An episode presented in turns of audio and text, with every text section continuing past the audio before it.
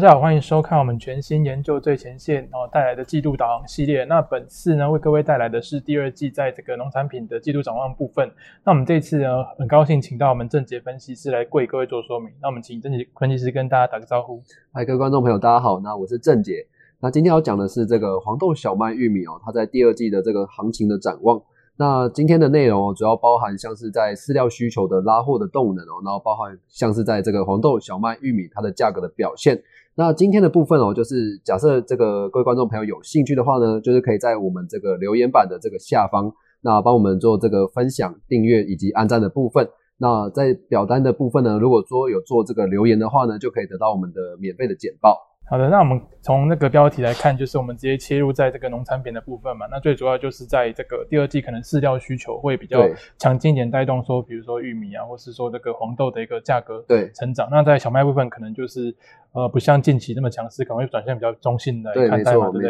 对。那我们接下来就看到，在这个好，我们研报部分主要分为这个四个角度来看的，那分别是那个需求面，然后供应面。然后首先我们会有再回顾的一个部分哦，可以看到，其实，在第一季的部分，在黄豆、玉米、小麦，其实都是呈现一个上扬的一个趋势嘛。那郑杰这部分怎么看？好，那其实从这个去年开始哦，这个中国饲料需求其实就呈现这个大幅回升嘛。那也像是我们之前所说的，这个中国的非洲猪瘟的疫情已经降温的情况之下，他们当然会对于整个饲料的需求攀升，但是他们这个受限于他们自己种的这个黄豆以及这个玉米的部分哦。都有一个限产量的限制，所以他们就会大幅的进所谓的这个美国呃需求的部分。那所以在可以看到，在去年的这个十月啊，其实到今年四月来讲的话，中间除了这个中国的饲料需求拉抬之外，还有所谓的这个反生现象依然是持续的影响这个南美洲的天气，那使得这个南美洲的天气是比较呈现干旱的情况。那美国的部分哦，现在也要开始去留意一下，因为其实现在是所谓的这个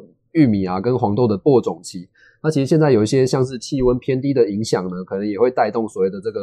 就是美国玉米的价格持续的往上。好，那我们可以看到，其实，在黄豆需求部分，最主要还是在中国这个需求的呃成长嘛。包含说，因为他们过去我们知道说，前段时间他们可能受到这个非洲猪瘟的影响，导致说这个生猪的存量是大幅的一个下滑。那目前看起来是生猪数量是开始从二零一九年开始走上复苏的一个道路嘛。那在这个情况之下，就是他们的所谓的这个猪的饲料需求就开始回升。那连带就是导致说中国会更积极来进口这个美国饲料的部分嘛，包含这个黄。豆跟玉米来补足他们本身的一个需求，所以在这个中国需求面这块看起来是好像是持续成长的一个部分嘛。嗯，然后那在玉米的部分呢，郑姐怎么看？好，那其实刚刚有提到这个饲料需求，其实不不只包含所谓的黄豆的部分，那其实玉米的部分也是有切成两块去来做一个说明啊。那当然，美国的玉米其实包含像是刚刚所说的饲料出口之外，其实它国内的这个乙醇的需求也是相对比较乐观的。那我们可以看到今年的这个美国的乙醇库存的这个数据，这个汽油乙醇哦，其实可以看到它这个库存的表现呢，其实是低于这个所谓的五年均值的水准，那其实也在所谓的这个五近五年区间的下缘哦。那这代表说，哎，市场可能会认为说，哎，接接下来就是美国五月哦要进入所谓的这个用油旺季，是那之之后可能就会来去呃，就是去消化所谓的这个玉米的部分，因为其实有一部分的那个。汽油其实是可以从这个乙玉米乙醇的这个燃料燃料的能源来做这个生产的动作，所以所以其实市场会去预期所谓的这个七七八月份哦，可能会让让这个用油旺季哦，可能会带动所谓的这个国内的玉米消呃就是需求的消耗。那我们可以看到，在这个下面的这个这张图是美国新增确诊人数。那其实近期这个新冠疫苗，其实美国注射的人人数其实还蛮多的。那我们也可以看到，近哎确实哦，这个美国新增确诊人数确实是持续在做一个下滑的动作。那当然，这也会让大众会对于这个往户外去出游的这个也会产生一些信心。对，因为如果说你身边的那个确诊数，的比率有来来就是持续做一个下调嘛，那当然我们市场会对这个出游会更加有信心。对，是，对，那美国这个部分，因为它这个它本身的疫苗种类就比较多嘛，所以说这个连带连带它的这个整体的施打率，可以可以说是目前全球应该是数一数二的。那那市场就会预期说，在未来这个五月的可能用油旺季可能会带动这个整体玉米在乙醇的需求这一部分哈。对，没错。那我们接接下来再看到这个美国出口订单的部分，那郑姐这边怎么看？好，那其实受惠于刚刚所说的这个中国的非洲猪瘟疫情的降温哦，那其实在去年来讲的话，其实我们可以看到左边那张图，各国的玉米进口量可以看到，在中国的部分哦是呈现这个大幅的攀升哦。那也可以从这个根据美国农业部，就是 USDA 它的这个数据也可以看到，右方这张美国的玉米的月出口量来看的话，诶，我们可以发现哦，从去年下半年哦，中国真的是大幅进口了这个美国的玉米的部分。那其实从今年来，今年的角度来看的话，我们发现一月份的这个美国玉米出口量也是创下历史的新高了。那如果说二月的话呢，二月为什么会比较低哦？那也是因为二月遇到所谓的中国的过年。那我们这个美国的玉米出口，其实就是因为他们遇到过年嘛，所以出口量啊可能就会呈现下滑。但是当然我们可以看到，在三月的部分，它出口量又又直接反弹到这个七百三十万吨的这个水准。那这也会让市场去乐观看待所谓的这个美国玉米有出口的需求。嗯，所以整体来看，在二零二一年，其实这个美国玉米部分它的出口可能还是会维持比较强劲的一个角度。没错。好，那在小麦的部分，其实我们会看到说，美国小麦出口目前看起来是稍微比较疲软一点。在右图这边可以看到，目前大概降到呃三月的时候是大概一百六十三万吨嘛。那最主要是因为这个俄罗斯它小麦产量的回升，导致说这个他们其实互相竞争的关系。对，没错，没错。所以说，在这个呃俄国它的产量回升的一个情况之下，相对的就压缩到这个美国它的呃小麦的一个产销的部分嘛。那我们可以看到，在这个出口数据是显示说，下半呃二零二零下半其实受到这个中国进口需求拉抬。那不过这个美麦出口其实没有像那个另外这个黄豆跟玉米来的亮眼，最主要就是因为这个俄国的排挤效应。那所以在第二季的部分，这个郑姐是不是认为说，就是市场对美麦需求还是会比较保守？对，那这个因为其实这个俄罗斯今年的，就也就是二零二零到二零二一年的这个产量水准来看的话，其实他们这个区域哦，这个呃这个国家没有受到这个反声音现象的影响，所以他们等。整体的这个小麦产量来讲的话，是呈现这个逐渐往上的。是，那所以在这个逐渐往上的趋势之下，他们当然会去压缩所谓的这个美国的出口的空间。对。好，那接下来在这个黄豆的部分，郑姐对于黄豆的这个呃供应面的部分会怎么来解读？好，那其实因为刚刚所说的这个饲料需求大幅的攀升嘛，那也是使得这个美国的这个黄豆库存量哦，也可以看到在右图这个美国黄豆库存的预估来讲的话。今去年到今年度的这个水准来讲的话，其实是三千两百五十万吨哦，那其实也年下降了百分之七十七的水准。那这也是因为哦，就是因为去年下半到今年为止，其实中国进口了大量这个美国黄豆的部分，所以是使得这个美国国内哦，他们其实这个黄豆的库存哦，就是呈现进一步的下滑。那这当然也会整体会有利于这个价格的表现。是，嗯。那在玉米供应面的部分呢，我们可以看到说，其实美国目前它的这个整体的玉米播种意愿比较偏低一点啊。那最主要就是因为这个黄豆价格攀升的一个影响嘛，导致说可能农民就觉得说种这个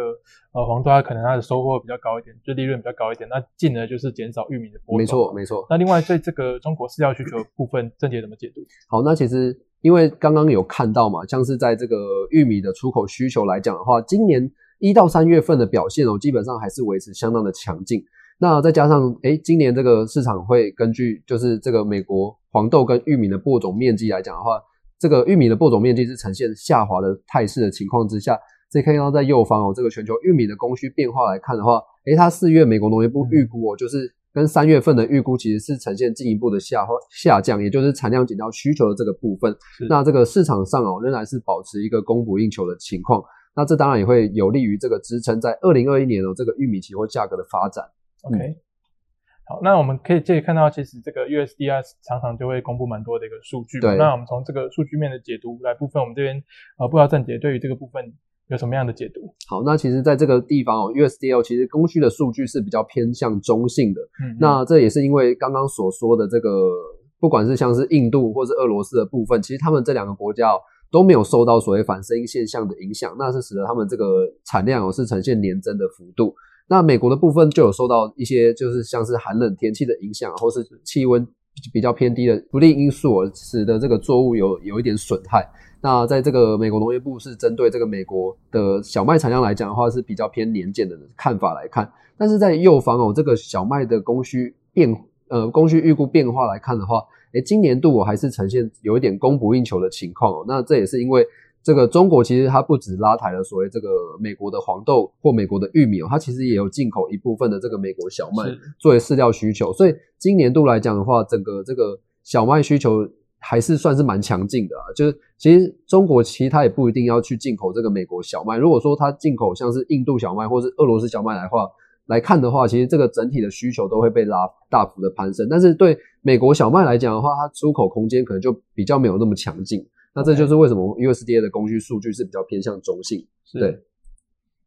好，那我们这边会诊了一下，就是我们刚刚提到说，美国农业部它其实推出非常多的这个相关的一个数据，那都可以当做投资人在这个操作农产品期货的时候的一个参考。那我们郑姐可以帮我们介绍一下，这个 USDA 大概会推出哪一些这个定期的一个报告？好，那其实刚刚就有提到这个 USDA 嘛，常常在讲 USDA 月报，其实就是等于是第一项这个世界供需报告。他们其实在每个月的月初的时候，也就是每个月八到十二日之间。会选其中一天哦来公布所谓的这个美国农业部的月报，那这也是当然这也是对这个农产品价格来讲算是最重要的一份报告，会包含像是在主要的供呃产产国啊或者是需求国来讲，他们会针对这些国家做这个黄豆、小麦、玉米的预估哦，那也包含所谓的进出口跟这个库存量的数据都会在里面。那当然中呃中间下面还有所谓的这个出口检验数据跟出口销售数据哦，那分别是在每周一以及每周四的部分。那出口销售数据可以也可以看到说，哎，这个美国上一周它出口这个销售订单到底是是不是很强劲？如果说，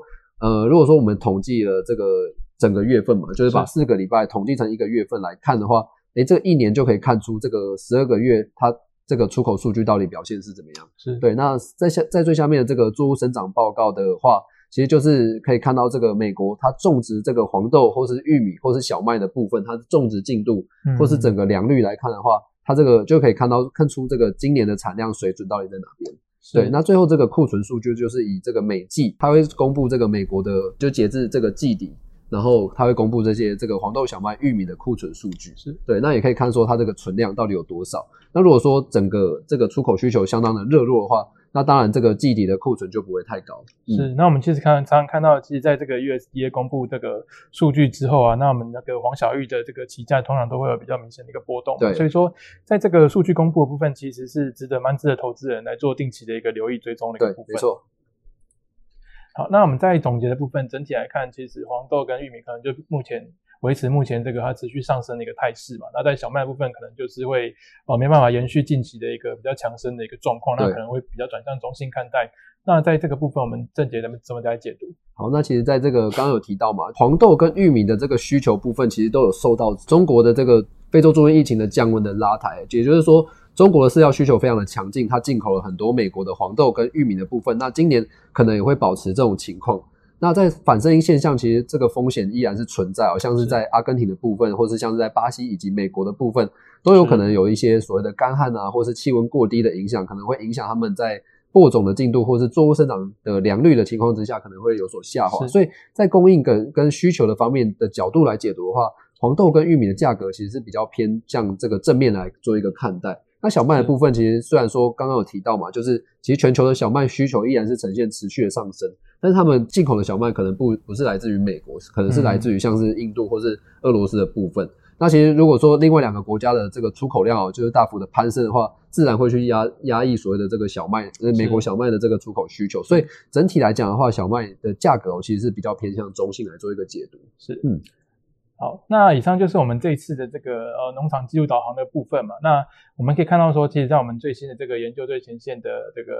呃，YouTube 的频道里面，我们可以看到我们有非常多的一个分析师有一个系列，包含说在最新焦点、名家开讲跟我们刚刚录完的这个记录导航的部分呢，都提供各位投资人，就是说有呃很及时的一个行情讯息。那另外对这个城市交易有兴趣的朋友，也可以关注到我们 Trade 学院系列，包含说这个 R 的黄金十小时啊，或者说 Python 的城市交易那等等的。那另外就是呃，希望各位为我们的研究最前线有按赞、订阅、分享。那以及时获取这个最最及时哦最详尽的一个研究报告。那我们刚刚再提醒一下，我们一开始有提到说，就是我们为了这个庆祝我们这个呃研究最前线的改版，有推出一个限时领取这个免费研报的活动嘛？那郑姐再跟我们呃提醒一下，要怎么拿到这个免费的研报呢？好，那就是在这个今天的影片发布的三天之内哦，然后帮我们做一个按赞订阅，以及在这个下面留言板的下面的表单哦进行这个申请，就是。申请表格的部分哦，那就可以拿到我们这呃今天这个录影的免费的简报。好，那我们这次的影片就到这边，谢谢大家的观赏。那我们下次见，拜拜，谢谢。